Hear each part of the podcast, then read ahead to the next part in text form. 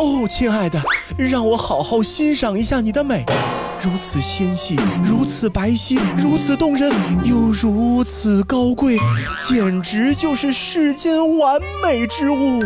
你今天吃错什么药了？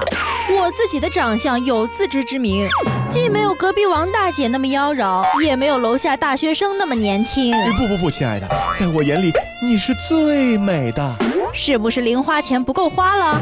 嘴这么甜，你看，你用这么美丽的器官撑起了一整个家。这不，你生日快到了，我给你买了一支护手霜，能让它永葆青春。什么？感情你是在说我的手，不是我的脸？哎，你不知道吗？很多人把手看作女人的第二张脸，甚至还有因为手而喜欢上一个人的。你是说，其实你只是喜欢我的手，不喜欢我的人？呃，不不不，亲爱的，我绝对没有这个意思啊！少废话！既然你这么喜欢我的手，那我就好好让你尝尝我手的厉害。环球地理，大家好，我是胖胖。各位好，我是 Tommy。手啊，是咱们人类非常重要的器官了啊。手的美艳呢，也确实会吸引旁人的目光。虽然说手的形状与生俱来无法改变，但是指甲却是能够变换花样的，是吧？美甲艺术啊，并不是现代人的专利品。爱美的人呢，其实在很久以前啊，就关注到了指甲这块可装饰的方寸之地。嗯，但是古时候的人们呢，没有指甲油，他们用什么办法来替代呢？其实呢，用植物就可以做到美甲这样的一个结果了。他们用凤仙花作为染甲的材料。女人们呢，把凤仙花全株拔下，把它洗干净，加少许白矾一起捣成糊状。睡觉之前呢，涂抹在指甲上面，用麻叶包住，用线绳缠紧。过了一晚上，这个指甲上呢就会附着上颜色，而且啊，这个持续的时间会很长，不太容易脱色。世界真奇妙。中国在汉朝以前没有凤仙花，用凤仙花染指甲这个习俗其实是由阿拉伯、波斯等地传来。汉武帝时，张骞听说西方有一个条支国，今天的两河流域附近。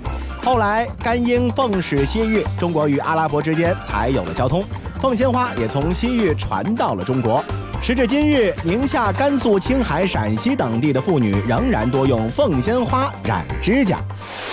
看来凤仙花呢是一个舶来品，但是它不仅在中国的西北地区传播，在江南一带呢也产生了影响。古时候染红指甲呢是江南一些地方七夕之夜乞巧节的一个传统习俗之一。凤仙花在夏初到秋天呢是连续盛开的，这个呢也是染指甲的最佳时机。在一些游牧民族当中啊，染指甲呢也并不是女性专有，男子在适当的时候也可以染指甲。比如说，这个莫高窟初唐壁画中呢，就有少数民族王子把脚指甲涂成黑色的画像；而新疆吐鲁番博兹克里克石窟的壁画中，唐代男性乐伎的手指甲上呢，也涂染了紫的颜色。除了染甲之外啊，这古代呢还盛行蓄甲之风，就是留指甲。对呀。蓄甲呢是一种传统思想，也是一种为了展现美的方式。古人蓄甲呢，风俗习惯呢可以说是源远流长。嗯，与生俱来的指甲被人们呢认为是蕴藏着生命的精华。嗯。《孝经》里就是这么讲的，说身体发肤受之父母，不敢毁伤，孝之始也。嗯，那这种身体发肤受之父母的思想呢，其实也就是中国古人开始续甲护甲的一个重要原因。嗯，续甲呢也成为了一种独特的审美，修长的指甲呀，能够显现出双手的纤长和这个富贵。嗯，而长指甲呢，也是古代女子最为看重的信物之一。《红楼梦》第七十七回当中啊。贾宝玉私下去看望丫头晴雯，晴雯流着眼泪咬下自己的指甲，交给宝玉做纪念，就可想而知这指甲的珍贵了哈。是的，这明清之际啊，修饰指甲呢就成了一种打发时间的乐趣了。妇女续指甲、佩戴指甲套的风气呢是盛极一时。清朝的慈禧太后呢就是其中的典型代表，她不但是续着长指甲，也是珍惜剪下来的每一条指甲。《宫女网谈录》这本书里呀，还详细的描绘过宫女给慈禧刷洗和浸泡指甲的全过程。先要用碗盛上热水，把指甲泡软，校正比较直的形状；把不端正的指甲呢，用小锉刀呢锉端正，再用小刷子把指甲刷一遍，最后涂上指甲油，再戴上指甲护套。那么也提及到说，这些指甲护套呢，其实都是按照手指的粗细、指甲的长短精心定做的，都可以算上一件件的艺术品了。不过呀，到了清末民明初这种妨碍工作的装饰品呢，就渐渐的销声匿迹了。嗯，只有守旧家庭里面的贵妇依然是热衷佩戴。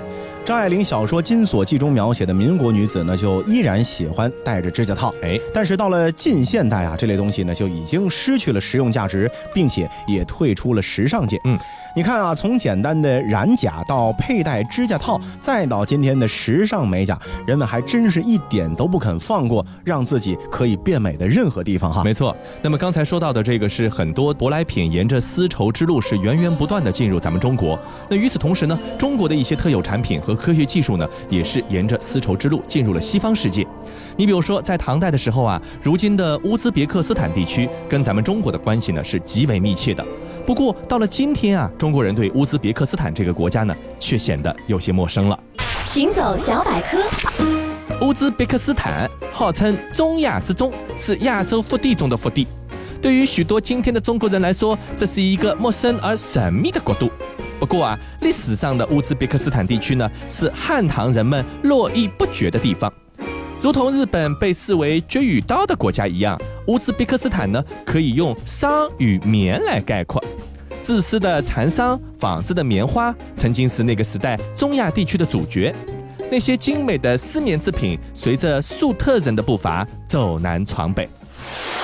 那桑和蚕对于哈萨克斯坦呢是至关重要的。嗯，不过啊，这两种风物都不是本国的土特产，它们呀全部都是舶来品。嗯，桑树来自于中国，而棉花则来自于另外一个古老的文明——印度。嗯，亚洲两大文明在第三地交相辉映的过程当中呢，这桑与棉呢是直接的见证者，也是一个参与者。是。桑与棉啊，像两位出色的文明使者，他们不仅仅是两种作物，还深刻影响了当地人千百年来的生活。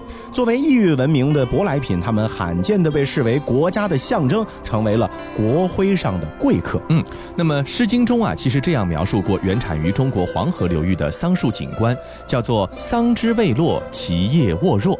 华夏先祖发明了养蚕缫丝的技术，据说啊，这是皇帝的妻子嫘祖所创造的。从华夏文明滥伤地呢向西平移大约四千公里的地方呢，就是中亚的阿姆河、希尔河流域。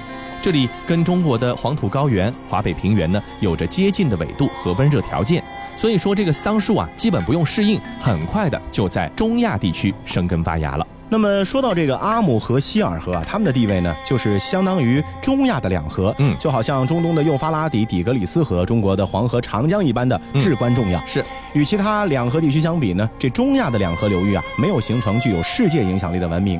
这里是亚欧大陆的复兴，却是众多文明的边缘。它扮演的角色呢，不是摇篮，而是更多的呈现走廊、客厅、枢纽和中转站的作用。嗯，跟其他两河地区不同的是啊，河中之地不光有。农耕文明更孕育了赫赫有名的商业族群粟特。世界真奇妙！粟特人生活在阿姆河、希尔河地区，操中古波斯语。从我国的东汉时期直至宋代，他们充分利用河中的交通优势，往来活跃在丝绸之路上。跟随粟特商队步伐进入中国长安、洛阳等地的，还有风靡教坊的胡玄武的艺人，入朝为官的胡人，比如安禄山、曹令忠等，这些都是鼎鼎有名的粟特制造。粟特人聚居的河中之地呢，从青铜时代开始就陆续的种植粟米、小麦、葡萄、水稻和玉米等等。不过跟桑棉一样，这些作物啊，也都是从丝绸之路上来的舶来品。考古发现证明，桑蚕之叶呢，至少在公元四世纪十六国时期就传入了中亚。中国新疆和田丹丹乌里克遗址出土的传丝公主木板上呢，就有一个生动的描绘，说这个蚕种啊，被藏在远嫁的公主的王冠里头，经过长途跋涉进入了西域，然后再传入中亚。撒马尔罕的古城遗址的历史博物馆中呢，有一幅彩色壁画。画上呢，唐高宗的使臣参加了粟特王的盛会，携带着蚕茧、生丝和白绢作为贺礼。那可以说，这蚕桑文明呢，是古代中国给中亚绿洲的最重要的一份礼物了。智慧的中亚粟特人啊，不仅是将中国的丝织技艺带回了故里，还出了许多有才华的工匠。反过来呢，是影响了丝绸故乡的记忆。比如早在中国隋代，粟特人何愁就曾经入朝为官，官职呢是专门管理丝织业的织锦官。他发明并且织造出的产品啊，就被称作是粟特锦。带有骏马、狮子、野猪、孔雀、梅花鹿等纹饰的连珠圈是粟特锦的标志性的图案。没错，你看，其实咱们在中国的古代的一些绘画作品中呢，也可以看到这种粟特锦。嗯，比如说有一件粟特锦制成的长袍呢，见于唐代画家阎立本的《步辇图》之中。当时啊，拜见唐太宗的吐蕃宰相噶尔东赞穿着这样的华服。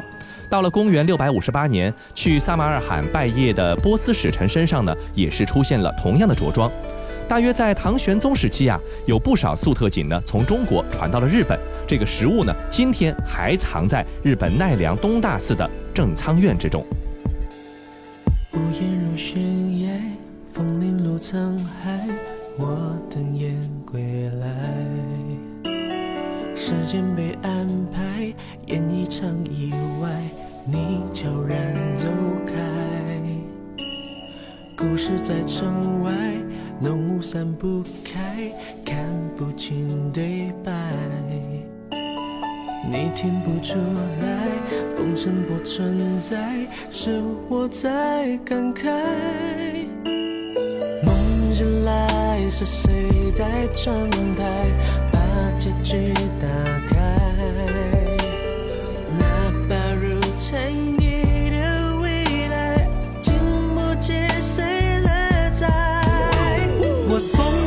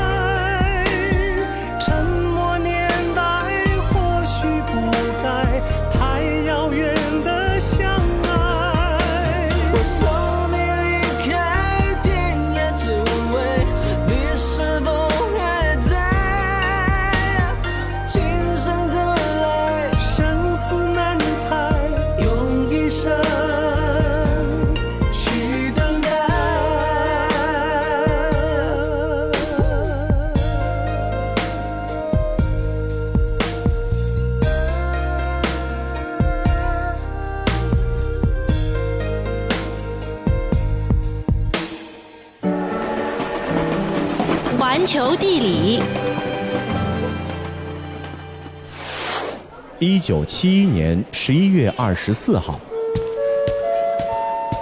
小姐您好，请给我一张从波特兰前往西雅图的三零五航班的机票。好的，先生，请问您的姓名？丹库珀。好的，先生，请稍等。先生，这是您的机票。谢谢。不客气。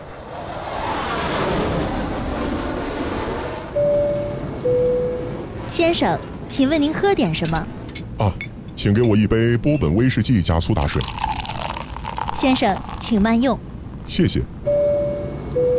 先生，请问有什么需要帮助的吗？看一下这张纸条。不要出声。先生，请问您的要求是什么？欢迎继续回到《行走世界》，大家好，我是一轮，各位好，我是贾云。这自从有了飞机啊，世界各地的往来呢就变得更加的便捷，更加的快速啊。嗯。然而不法分子也开始利用这种新型的交通工具开展犯罪活动，比如劫机。嗯。刚才大家所听到的就是发生在一九七一年的美国劫机案，它也被称为史上最大的劫机悬案。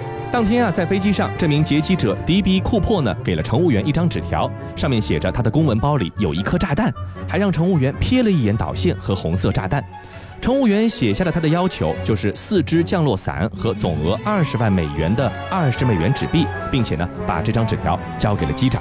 那后来呢，飞机是降落在了西雅图啊。库珀要求的这些钞票和降落伞换来了乘客的安全。嗯，飞机载着库珀先生和机组人员再次升空，前往墨西哥城。按照库珀的要求啊，飞行高度呢不能够超过一万英尺，也就是三千米左右。晚上八点过后，在西雅图和里诺市，反正就是内华达州附近啊。嗯，他带着赎金从机尾是跳伞离开，落入一片森林，从此消失。随后啊，联邦调查局自称的史上最大谜案。开始上演了。由于这个机组人员和乘客呢都安然无恙，本以为这调查呢会非常的顺利，但直至今日，库珀仍然是生不见人，死不见尸。嗯，当时在飞机上收到库珀纸条的乘务员沙夫纳事后描述他的时候说啊，他似乎一切都很正常啊，呃，不觉得他为人暴虐或者令人厌恶啊，一直觉得是非常的周到，而且呢是冷静平静有礼貌，其实一点都不符合我们普遍认知的一个劫机犯的形象。嗯，那采取行动之后呢，库珀点上第二杯威士忌，付款。并且支付给了沙夫纳小费，但是被沙夫纳拒绝了。那即使后来停在西雅图机场的时候，他还给人质分发了餐食。所以说，整个的行为丝毫看不出罪犯的这种典型的暴力的外观啊。是。那这事件后来怎么样了呢？一九八零年的时候啊，有一个男孩在哥伦比亚河的河畔发现了一袋腐烂的二十美元的钞票，嗯，总额有五千八百美元，和那笔赎金的序列号是一致的。嗯。但是问题是什么呢？就是其他剩下的这十几万赎金去向不明。嗯，那么联邦调查局表示，他们是询问了成百上千人，在全国各地追踪线索，搜查飞机啊，寻找这蛛丝马迹。嗯。那么，劫案发生后的五年之内呢，联邦调查局就已经调查了八百多名嫌犯。二零一一年，《纽约时报》的报道是啊，联邦调查局关于此案的资料长达四十英尺，其中记载了一千多名的嫌疑人。是的，四十五年来啊，联邦调查局调查了成百上千条的线索，却都是无功而返。在二零一六年的一月十二号。联邦调查局宣布结束对这个案件的积极调查，并称其为该机构史上耗时最长、投入精力最多的调查之一。尽管联邦调查局在二零一六年呢宣布了暂停对案件的主动调查，但是对库珀这个人感兴趣的人呢是一直趋之若鹜，各种亦真亦假的线索和证据呢是扑朔迷离。而库珀如果还活着的话呢，现在应该是九十多岁了。嗯，那史上最大的劫机悬案恐怕永远只能成为一个悬案。这位以迪比·库珀为名扬名的飞天大盗，影响着美国的流行文化。那么在这个事件中啊，众所周知的那些部分呢，都已经足够的戏剧化，给作家、导演、音乐家带去了无穷的灵感。比如，一九八一年的电影《捕鹰》就改编自 J.D. 李德于一九八零年出版的这个《自由落体》啊。嗯。至于其他的虚构小说，包括什么埃尔伍德·瑞德所写的这个《迪比》啊，书中的库珀是一名叫做菲尔费奇的越战的退伍军人。嗯。而詹姆斯·凯因在一九七零年代所写的《彩虹尽头》中呢，也有类似的情节。此外呢，诸多艺术家呀都创作演唱过关于库珀的这个歌曲。二零零四年上映的电影《寻宝假期》就描述了三个死党 深入丛林寻找遗失的赎金，结果却找到了库珀的遗骸啊，这样的一个非常厉害的故事。是的，那不管怎么样呢，这库珀找到他的可能性呢，真的是越来越少了啊，微乎其微。即便找到了，都九十多了，能怎么样呢？是啊，其实不管是古代还是现代，咱们在对于世界的发现的过程当中呢，少不了一样东西，就是地图。古时候，人们对于看不到的国度呢，往往是充满着恐惧和幻想，有的时候呢，乃至是有一些渴望的。嗯，这就使得在十七世纪以前的古地图呢，看上去都不像什么正经地图。一直以来，无论是随着水手远行的航海图，还是传说中的藏宝图，这地图背后呢，总是有着难以道尽的追寻和执迷。其实，在地图学家莫卡托于一五三八年绘制的第一张世界地图之前，地图的精神意义其实远远多于它的实用性。地图的概念呢，更像是一本玄幻小说。世界真奇妙。已知最早的世界地图是公元前六世纪的古巴比伦世界地图，图上的巴比伦位于地图中心。当时的人们相信海洋是陆地的终结。同期其他的地图也仅仅描绘了所生活的陆地，但并不包含海洋之外的世界。古巴比伦地图独一无二的地方，便是它触及了当时人们所认知的彼岸。那地图上有很多的岛屿啊，散布着传说中创世之初就存在的十八只怪物。也正是由于这些元素的存在，学者呢对于这张古地图的意义的争论呢，一直是连续不断的。虽然说呢，地图上的确包含了一些实际的地理信息，具有一定的工具的效用，但这张图的神话成分呢，同样是非常显而易见的。而如果把时间再早四百多年的话呢，地图的作用啊，似乎就又有些不同了。嗯，贝多利纳地图啊，被刻在意大利北部卡莫尼卡的一个悬崖岩石上，距今呢已经是有三千多年了。那个时候连文字都还没有被发明出来，而且从地理角度来看，这幅地图呢并不和实际的地形相吻合，是，这就使得它几乎是丧失了指挥的效用。研究之后啊，考古学家相信这份地图是当时的远古部落遗留下来的一个未。来畅想图，嗯，是部落贵族用来记录未来势力范围的工程图，相当于几年发展规划哈。嗯，那这便是世界上的第一份地图。那人类先祖的想象力呢，由此继承给了古巴比伦地图。至于后者本身的精髓呢，更是被中世纪欧洲的 T 加 O 型地图呢给发扬光大了。塞维利亚曾经的大主教圣伊西多尔在七世纪的时候绘制了一张世界地图。可以算是 T 加 O 型地图的一个模板。地图上所呈现的三个大陆和已知的重要水体，比如黑海、爱琴海和尼罗河，它们都呈 T 字形来出现。欧洲呢在左下角，非洲呢在右下角。T 字的横线上方代表亚洲。整个世界啊都被 T 字母外围的表示大海的 O 型所包围。实际上呢，这样的地图呢更像是一个注册商标那样。嗯，那除去空间维度啊，中世纪时期地图更是跨越了时间的维度。嗯，用地图讲故事，无疑是中世纪 T 加 O 型地图的一大特色。而其中把故事说的最漂亮的，当属目前发现最大、保存最为完整的 T 加 O 型地图，一三零零年左右绘制于英国的赫尔福德地图。世界真奇妙。赫尔福德地图绘制于一整张牛皮之上，最宽处直径达到了一点三米，描绘了四百二十个城镇、十五个圣经事件、三十三个动植物、三十二个人和五个古典神话场景。赫尔福德地图中对生物有着许多描绘，除了骆驼、大象等真实存在的生物，还有独角兽、无头人、不来梅、仅有一只脚的散族人、狗头人等荒诞的玩意儿。那当时的人们呢，既没有环游世界的刚需，也没有能力。地图呢，更多的时候是出于政治、宗教宣传目的而绘制出来的物件。而这样的现象呢，在欧洲人的船舰登陆美洲大陆之后呢，就迅速改变了。为了满足统治者从世界各地捞钱的夙愿，制图技术在16世纪有了迅速的发展。其中，麦卡托提出了新的投影制图技术，矫正了前人在比例上所犯下的错误，被视为啊制图史上最重要的一个技术转折点。那十七世纪，法国第一次使用了现代三角法去绘制国土地图。法国的路易十四的皇家天文学家乔凡尼·卡西尼和自己的儿孙呢，也是花了数年时间，踏遍法国土地，为法国绘制了一百八十二张地图。当时的人们啊，已经是掌握了通过观察太阳高度来确定纬度的方法，但对于经度呢，就一直没有特别好的办法。嗯，卡西尼用不同经度两地的太阳日差来计算经度，凭借着对信念的执着，他们创造了当时制图史上最准确和最精美的地图。好了，以上就是这期节目的全部内容，感谢您的收听，我们下期再见。